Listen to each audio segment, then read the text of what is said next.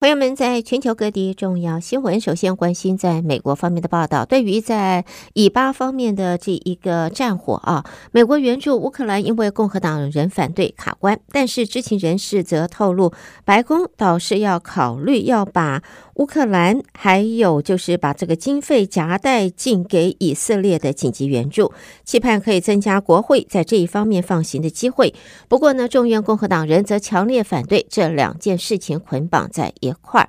在这个行政部门的高层说呢，还没有决定是否会援助乌克兰啊，把它来绑在以色列这边放在一块儿。官员认为这么做其实是合理的，因为这个能够让坚决反对继续。呃，支援乌克兰却又能够大力支持以色列的共和党及右派难以失利。虽然共和党内对于继续向乌克兰提供军事经济援助分歧严重，但是几乎一致的是支持帮助以色列。白宫的官员和一些亲乌克兰的国会议员认为，把这两项援助把他们捆绑在一起，可能就会让一些共和党的这个议员愿意投。赞成票，在在援助乌克兰以及援助以色列表示支持的共和党籍德州联邦众议员 Tony Gonzalez 则表示，他看不出两者打包有什么不同，尤其国会希望能够在下个预算大限前同时顾及到这两边。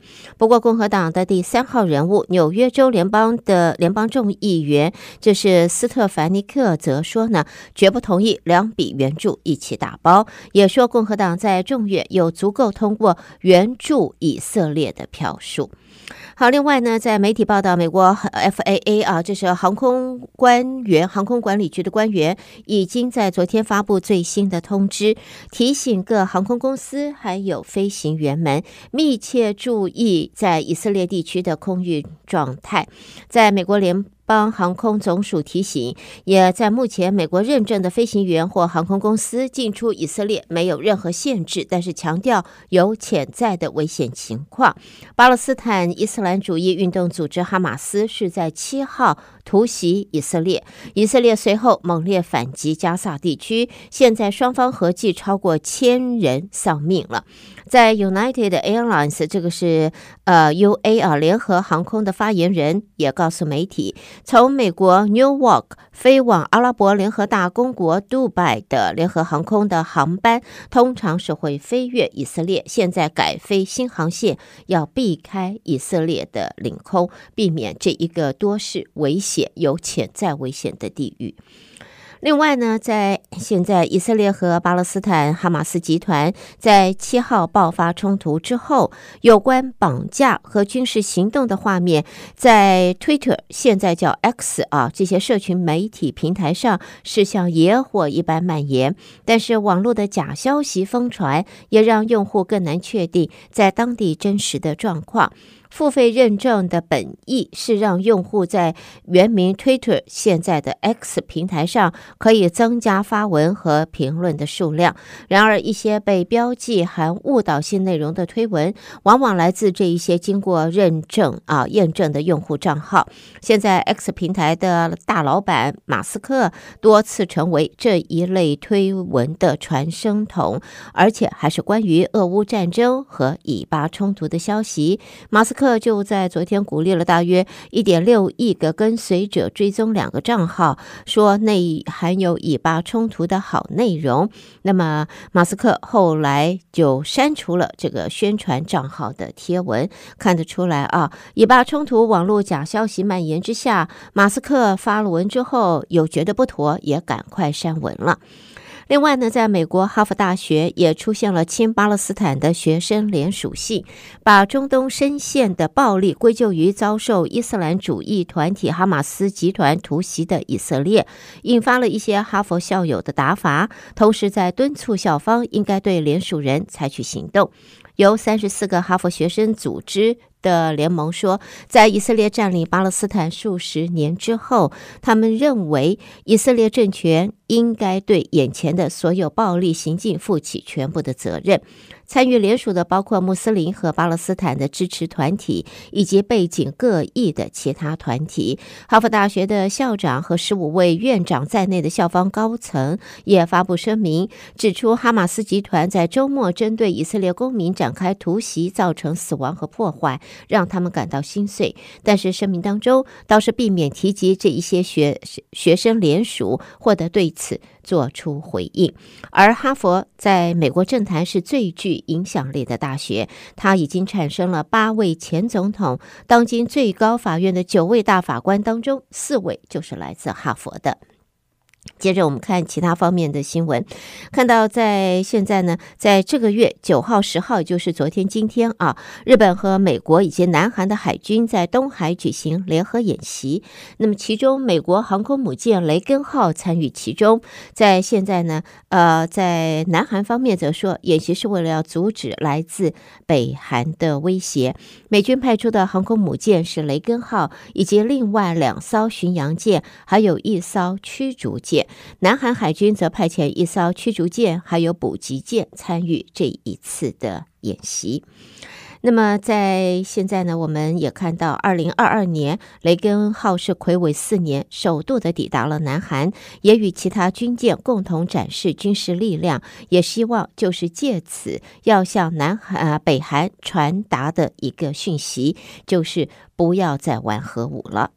好，接着我们再来看，这是在旧金山啊，美国加州旧金山市的警方说，有一辆汽车在昨天冲入了中国驻旧金山总领事馆签证处的大厅，车上的驾驶已经遭执法人员击毙。警方并没有说明这起事件的细节，仅表示目前不清楚驾驶的身份以及车祸的原因，还没有人提及受伤的消息。而中国驻旧金山总领馆昨昨天。发生的这一起汽车冲撞事件，对此，中国外交部发言人汪文斌也在今天表示，肇事者被当地警方呃控制，其他情况还在调查当中。而中国方面强烈敦促美国方面要迅速的展开调查。另外呢，美国芝加哥上个礼拜因为气候的因素出现了大量的南非的候鸟，当地知名的麦考米克会展中心一天之内就有多达九百六十四只鸟。迎头撞上了这栋玻璃帷幕的大楼而送命了。专家则呼吁这类建筑在候鸟迁徙季节应该关闭晚间的灯光，避免误导，像再度发生芝加哥这个一个晚上将近候鸟迎头撞上玻璃大楼而丧命。好，我们在新闻方面呢，啊，也看到这是关于食品安全啊，这个是红色色素三号，啊、还有呢臭酸钾这些食用色素有可能会导致癌症，或者会伤害到人类的生殖系统。在加州期盼能够接轨欧盟，禁止添加这些食品。加州在近日宣布，四年后食物里边将会禁止添加恐怕会致癌的化学添加物，包括常常会放在软糖、糖果之内的这种食用的红色素啊，红色色素三号，还有现在使用泡面的这些。呃，溴酸钾这些制品，欧盟方面其实已经采用了相关的法规。这个法案将有望会影响在未来美国全国的食品安全的法规。也提醒朋友们，呃，在吃的时候，选择食品的时候，多注意一下，能够避免就尽早的避免。好的，带给大家，这是在美国方面的新闻。德州中文台，我是胡美健。下边焦点将转到国际新闻方面，继续一同关心国际方面的报道。先看到以巴冲突，巴勒斯坦伊斯兰主义团体哈马斯的高阶官员，他表示，哈马斯已经达成了目标，对于与以色列谈判停火一事，现在则保持着开放的态度。他在接受访问时，那么做了上述的表示。巴勒斯坦武装分子两天前，呃，应该是三天前啊，在以色列的境内发动了突袭，造成数以百计以色列丧生，呃，并且劫持了。数十名的人质。以色列军方昨天说，已经破天荒的征召了三十万名后备军人，并且对加萨走廊全面封锁。哈马斯则扬言，以色列军队如果没有事先警告就空袭加萨走廊的居民，他们就会杀害人质。加萨走廊由二零零七年起就是由哈马斯所控制的。在现在呢，以巴双方的战火已经造成超过一千五百人死亡了。在现在，呃，也看到呢，这一个冲突在这个全球在国际间啊，也引起了不同的这个支持和支持不同团体、不同方向的示威啊。澳洲雪梨歌剧院外，在今天就有数百人示威，他们力挺巴勒斯坦，也有人投掷照明弹，还有人高呼反以色列的口号。那么，呃，游行的群众是在戏剧戏剧院外点燃了红色照明弹，而高喊反犹太的口号。在以巴冲突的情势增温，马来西亚的朝野对巴勒斯坦人民也是伸出了援手。除了外交部发表声明捍卫巴勒斯坦合法权利之外，在野的国民联盟在十三号也会集会，也要呃就是发出声援。而另外呢，在曼谷方面也看到，以色列和巴勒斯坦伊斯兰主义团体哈马斯爆发激烈冲突以来，泰国政府就在今天表示，已经有十。八名泰国公民在冲突当中死亡，而第一批撤离的十五名泰国公民也会在明天就会起飞，预计十二号回国。以色列和巴勒斯坦伊斯兰主义团体哈马斯的激烈冲突爆发之后，泰国外交部的发言人在在记者会中就表示呢，现现在已经知道十八名泰国人丧生，九名泰国人受伤，还有。十一人被掳走。根据泰国劳动部的资料，以色列大约有三万名的泰国劳工，大多数是从事的是农业。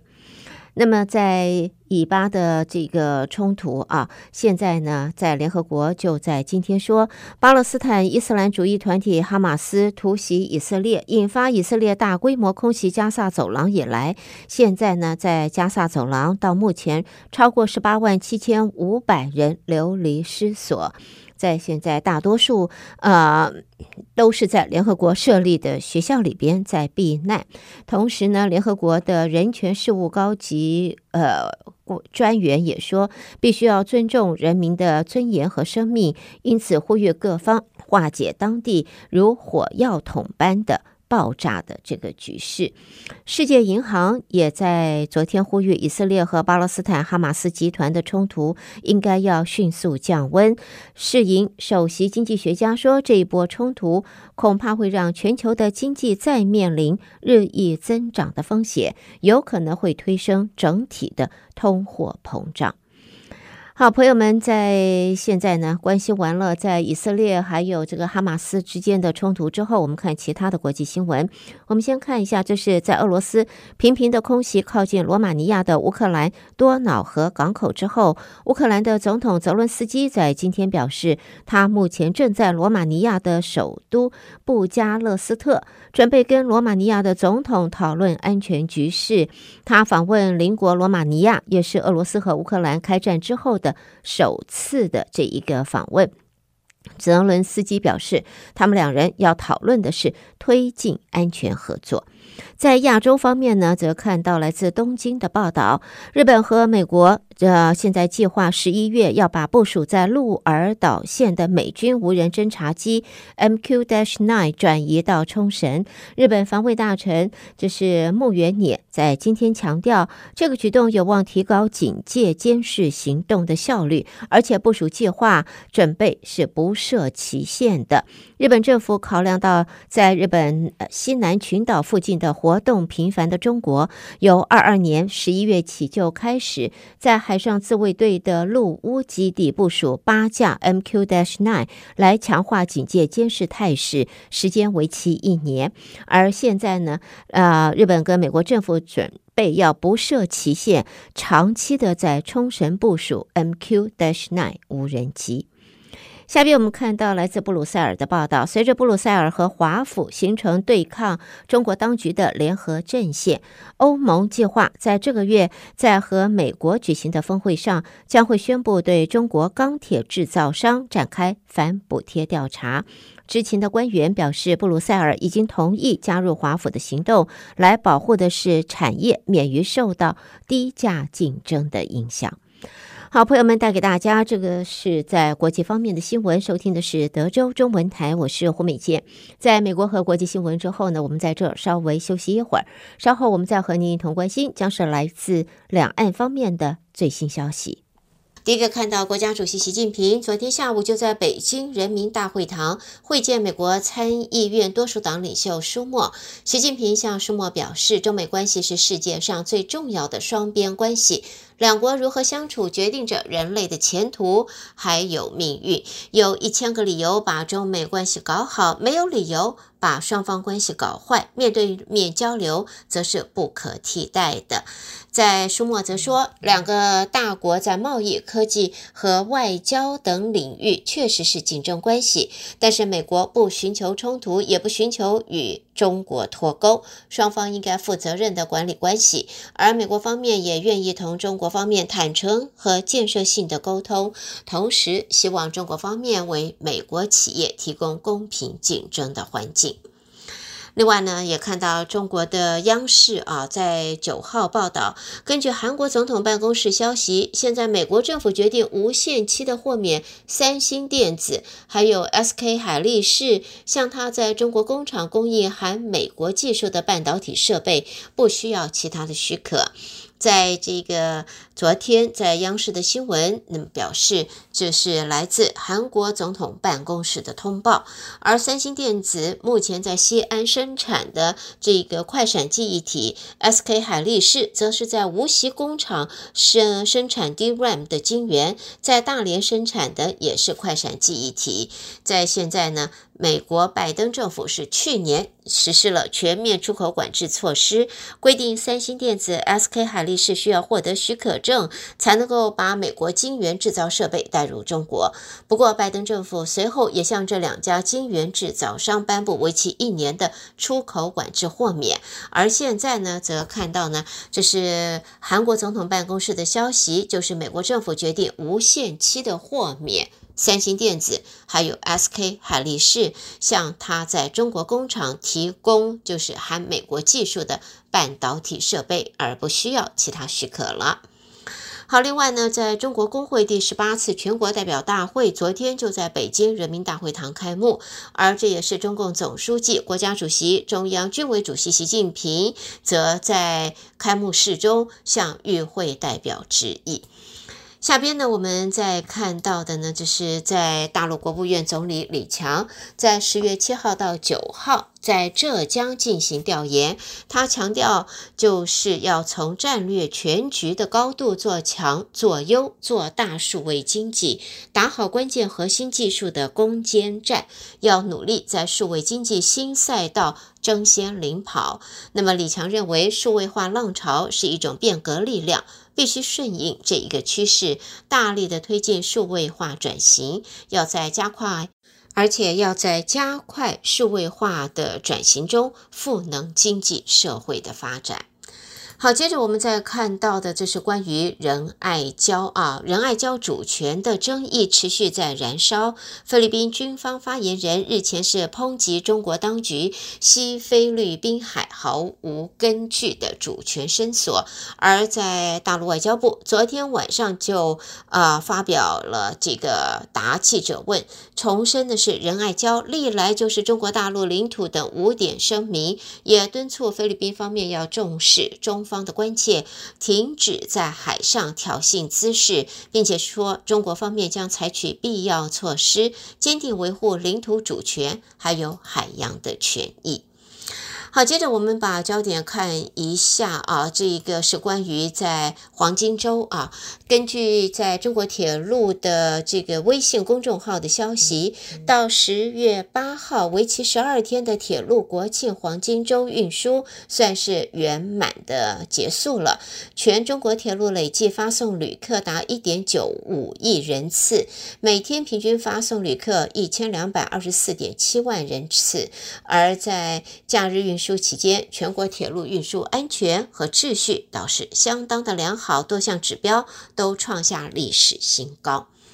另外呢，跟台湾相关的是，中国商务部在四月间决定就台湾地区对大陆贸易限制措施展开贸易壁垒调查。商务部则在昨天发表了声明，表示鉴于这个案子的情况复杂，所以决定要把这个调查期限再延长到三个月，到二零二四年的一月十二号，也就是延长到对岸总统大选的投票前一天。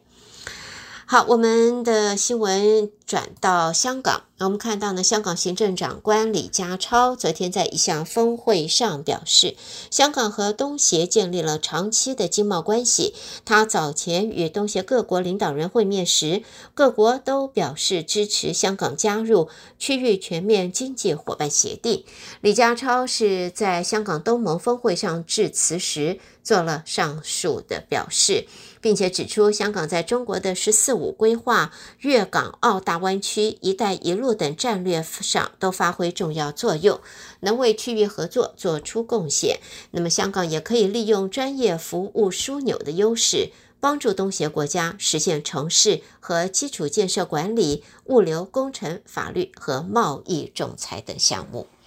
好的，朋友们，带给大家这是在中国方面的报道。德州中文台，我是胡美健。下边焦点转到台湾方面，台北新闻主播接棒为您播报。我们一起关心来自台湾方面的最新消息。德州的听众朋友，您好，我是央广主播张旭华。在台湾的消息方面，今天是中华民国一百一十二年国庆，蔡英文总统发表任内最后一次国庆演说。他在演说中表示，从二零一六年以来，蔡英文政府始终信守承诺，维持现状，坚守四个坚持：不挑衅、不冒进，在压力下也不屈服，和全球民主国家深化合作，共同维护区域和平稳定，也为世界贡献良善力量。总统指出，总统的责任就是守护国家主权及民主自由的生活方式，同时寻求两岸能和平共处，人民能自由往来。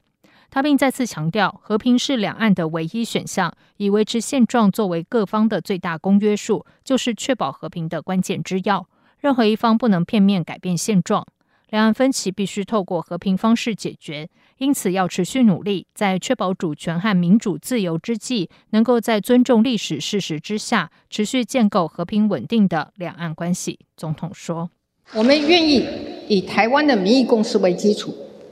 以对等尊严为前提，以民主对话为程序，以维持现状为核心，与北京当局发展双方可接受的互动基础，以及和平共存之道。总统说，他深信国际社会对台湾的支持只会越来越强，台湾必须掌握契机，控管风险，进而让两岸成为区域和平稳定的重要贡献者。这是台湾朝野政党，也是两岸间无可回避的历史责任与共同使命。他也期盼朝野能在选举过后寻求更大的共识，对外团结一致。总统并说明过去七年来落实国防自主及推动各项改革、经济发展等成绩，强调面对特殊的国际处境及瞬息万变的挑战，台湾若不奋进努力，就无法掌握自己的未来和命运。国庆大会今天在总统府前广场举行，大会主席立法院长游锡坤致辞表示，今年国庆主题特别采用“民主台湾坚韧永续，与国人同胞共勉”，也借此表达坚韧的台湾人民守护自由民主及捍卫国家主权的意志与决心。游锡坤指出，高兴的是，台湾的国际身份也越来越清晰。美国联邦众议院七月通过《台湾国际团结法案》，明白指出联大第二七五八号决议，并未处理台湾或其人民在联合国或其他相关组织内的代表权问题。游锡坤说：“此一法案反噬了中共长期在国际上扭曲、二七五八号决议案的劣行，以明确有力的国会立法，澄清历史真相，对台湾国际地位提升极具意义。游锡坤提到，美日韩等国对台海安全的重视，有越来越多的民主盟友与台湾站在一起。但今日的民主成就并非天上掉下来，而是经过百年奋斗。游锡坤并强调，守护台湾已经不只是台湾人的使命，更是全球民主国家共同愿望。呼吁全国同胞发挥民主台湾坚韧永续精神，持续捍卫主权及自由民主。以上就是今天的台湾重点新闻，谢谢收听。